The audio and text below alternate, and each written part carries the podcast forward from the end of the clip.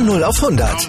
Aral feiert 100 Jahre mit über 100.000 Gewinnen. Zum Beispiel ein Jahr frei tanken. Jetzt ein Dankeschön, rubbellos zu jedem Einkauf. Alle Infos auf aral.de. Aral, alles super.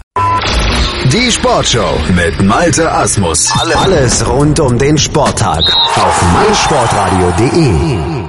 Am 18. August beginnt die Blindenfußball-EM in Deutschland. In Berlin wird gespielt. Deutschland trifft zum Auftakt gegen Italien und hier auf meinsportradio.de verpasst ihr keine Sekunde der Blindenfußball-EM. Wir übertragen live auf Deutsch und auf Englisch und unser Kommentator für die deutschsprachigen Hörer, der ist jetzt mit dabei hier in der Sportshow auf meinsportradio.de. Einer der Kommentatoren, aber der Mann von meinsportradio.de für Blindenfußball, Felix Amrein. Hallo Felix.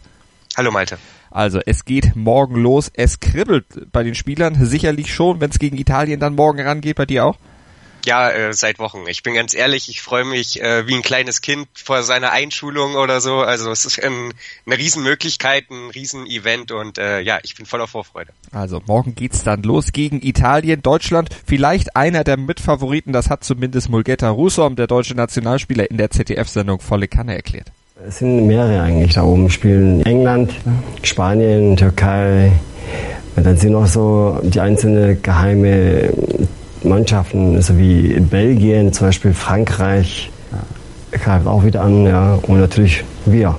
Felix, Deutschland ein Geheimtipp oder doch einer schon der größeren Favoriten?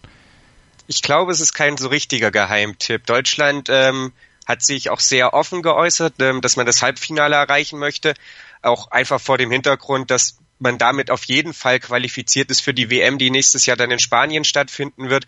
Und ähm, ja, die Spieler haben dann aber auch solche Aussagen eben getätigt, wie wenn wir dann im Halbfinale stehen, dann wollen wir eigentlich auch den Titel. Also man geht da schon recht forsch an die Sache ran und ist sicherlich kein absoluter Geheimtipp. Also Belgien würde ich so als, als den Geheimfavoriten irgendwie titulieren wollen.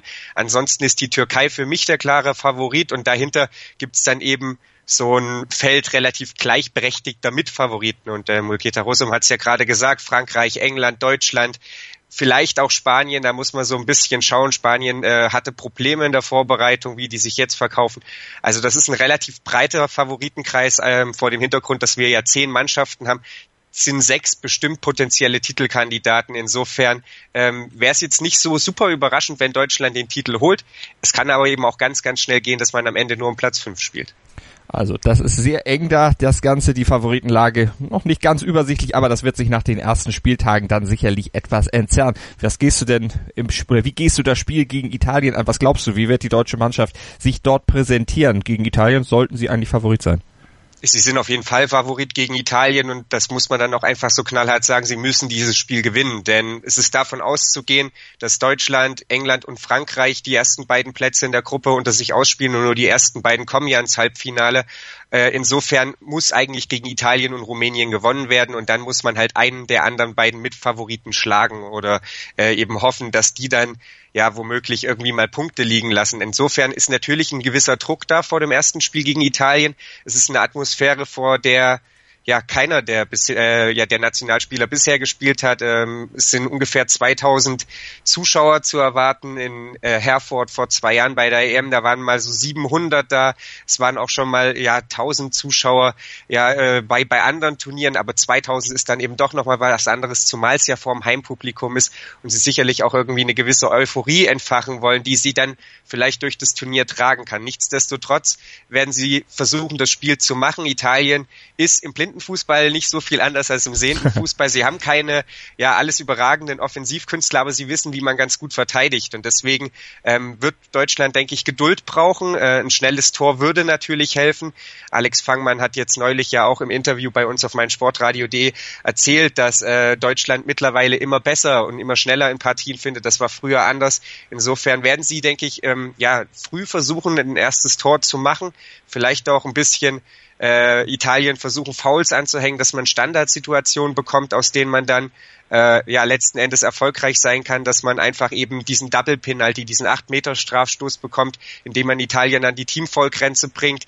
Äh, ja, aber nichtsdestotrotz Deutschland auf jeden Fall der Favorit in diesem Spiel und ähm, wird versuchen einfach das Spiel zu bestimmen. Also taktisch dann auch natürlich ein Plan, den die deutsche Mannschaft haben muss, um die Italiener dann aus der Reserve zu locken, Catenaccio.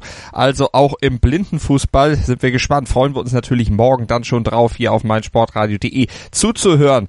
19.25 Uhr geht es los mit Deutschland gegen Italien und dann stehen ja auch noch weitere Spiele der deutschen Mannschaft in den nächsten Tagen an in der Gruppe mit Deutschland. Das habt ihr vielleicht auch schon in unserer Blindenfußball-EM-Vorschau gehört, wo Alex Fannmann und äh, Felix Amrain die beiden Gruppen ganz ausführlich auseinandernehmen.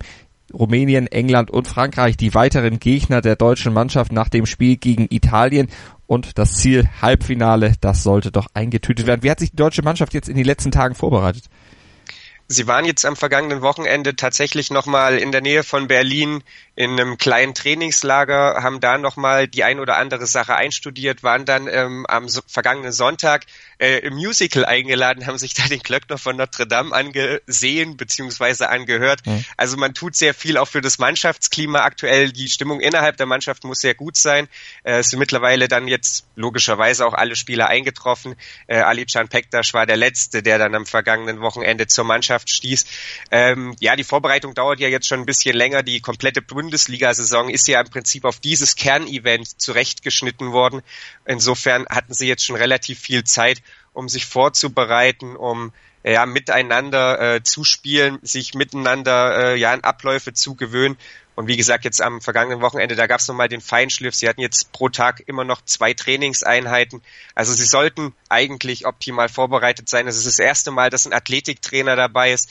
Also man hat eigentlich von deutscher Seite, was die Vorbereitung angeht, alles dafür getan, dass es ein ja, kleines Sommermärchen werden kann. Mhm. Ob es dann so kommt, das liegt dann letztendlich äh, ja ein Stück weit natürlich an den Gegnern, aber vor allen Dingen natürlich an den Spielern. Spricht aber auch dann für eine wirklich professionelle Vorbereitung, die mittlerweile dann auch im Blindenfußball Einzug gehalten hat. Äh, wird das auch für die nächsten Turniere dann so angegangen oder ist das jetzt nur exklusiv für die Heim-EM? Ja, ist ein bisschen schwierig, glaube ich. Ähm, die Geschichte einfach jetzt auf andere Turniere dann umzumünzen, weil man nicht jeden, nicht für jedes Turnier wird man die, die Liga so zurechtbiegen können, wie man mhm. das diese Saison getan hat. Mit dem aktuellen Ligaformat sind weder ja, Spieler noch Trainer noch auch wir als Kommentatoren oder Spielbeschreiber wirklich zufrieden. Insofern wird man das nicht immer so zurechtbiegen können. Auf der anderen Seite, äh, wenn sie natürlich das Ding gewinnen, dann äh, wird es schwierig sein äh, zu sagen, okay, wir, wir müssen hier irgendwie was anders machen, wir müssen weniger Vorbereitung äh, investieren.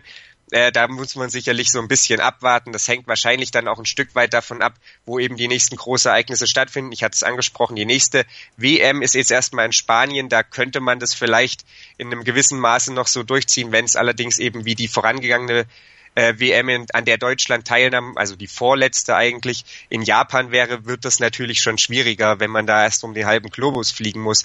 Also ähm, ja, muss man, glaube ich, ein bisschen abwarten. Ist natürlich alles auch eine Finanzierungsfrage. Der Blindenfußball ist nicht gerade auf äh, ja, Rosen gebettet, was das Geld angeht. Das musste England nicht zuletzt erfahren, als sie damals im ja, Halbfinale bei den Paralympics in London gescheitert sind und dann da ordentlich der Rotstift angesetzt wurde, weil sie eben nicht Gold gewonnen haben. Mhm. Insofern, äh, ja, hängt natürlich viel auch immer ähm, vom Wohl und Wehe der Geldgeber ab. Also eine schwierige Geschichte, aber die könnte dann natürlich etwas entzerrt werden, wenn Deutschland sich den Titel holt in Berlin, die Heim-EM gewinnt. Ab morgen könnt ihr den Weg der deutschen Mannschaft durch die Heim-EM verfolgen. Hier auf meinsportradio.de vom 18. August bis zum 26. August sind wir live dabei bei allen Spielen Spielen in Deutsch und auf Englisch. Also auch wenn ihr englischsprachig seid, verpasst ihr von der Blindenfußball-EM nichts auf meinsportradio.de. Seid ihr an der richtigen Stelle bei uns im Livestream oder auch mit unserer Mobil-App ganz bequem von unterwegs. Ihr seid immer hautnah dran und hier in der Sportshow, da hört ihr natürlich dann auch die Zusammenfassung und die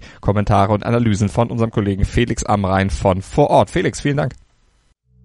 The Sound of Football. Die Euro 2017 in Berlin. Live auf meinsportradio.de.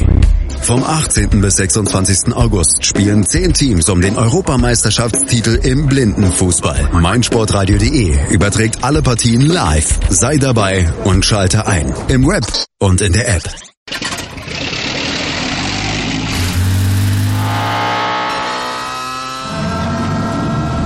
Von 0 auf 100. Aral feiert 100 Jahre mit über 100.000 Gewinnen. Zum Beispiel ein Jahr frei tanken. Jetzt ein Dankeschön, rubbellos zu jedem Einkauf. Alle Infos auf aral.de. Aral, alles super.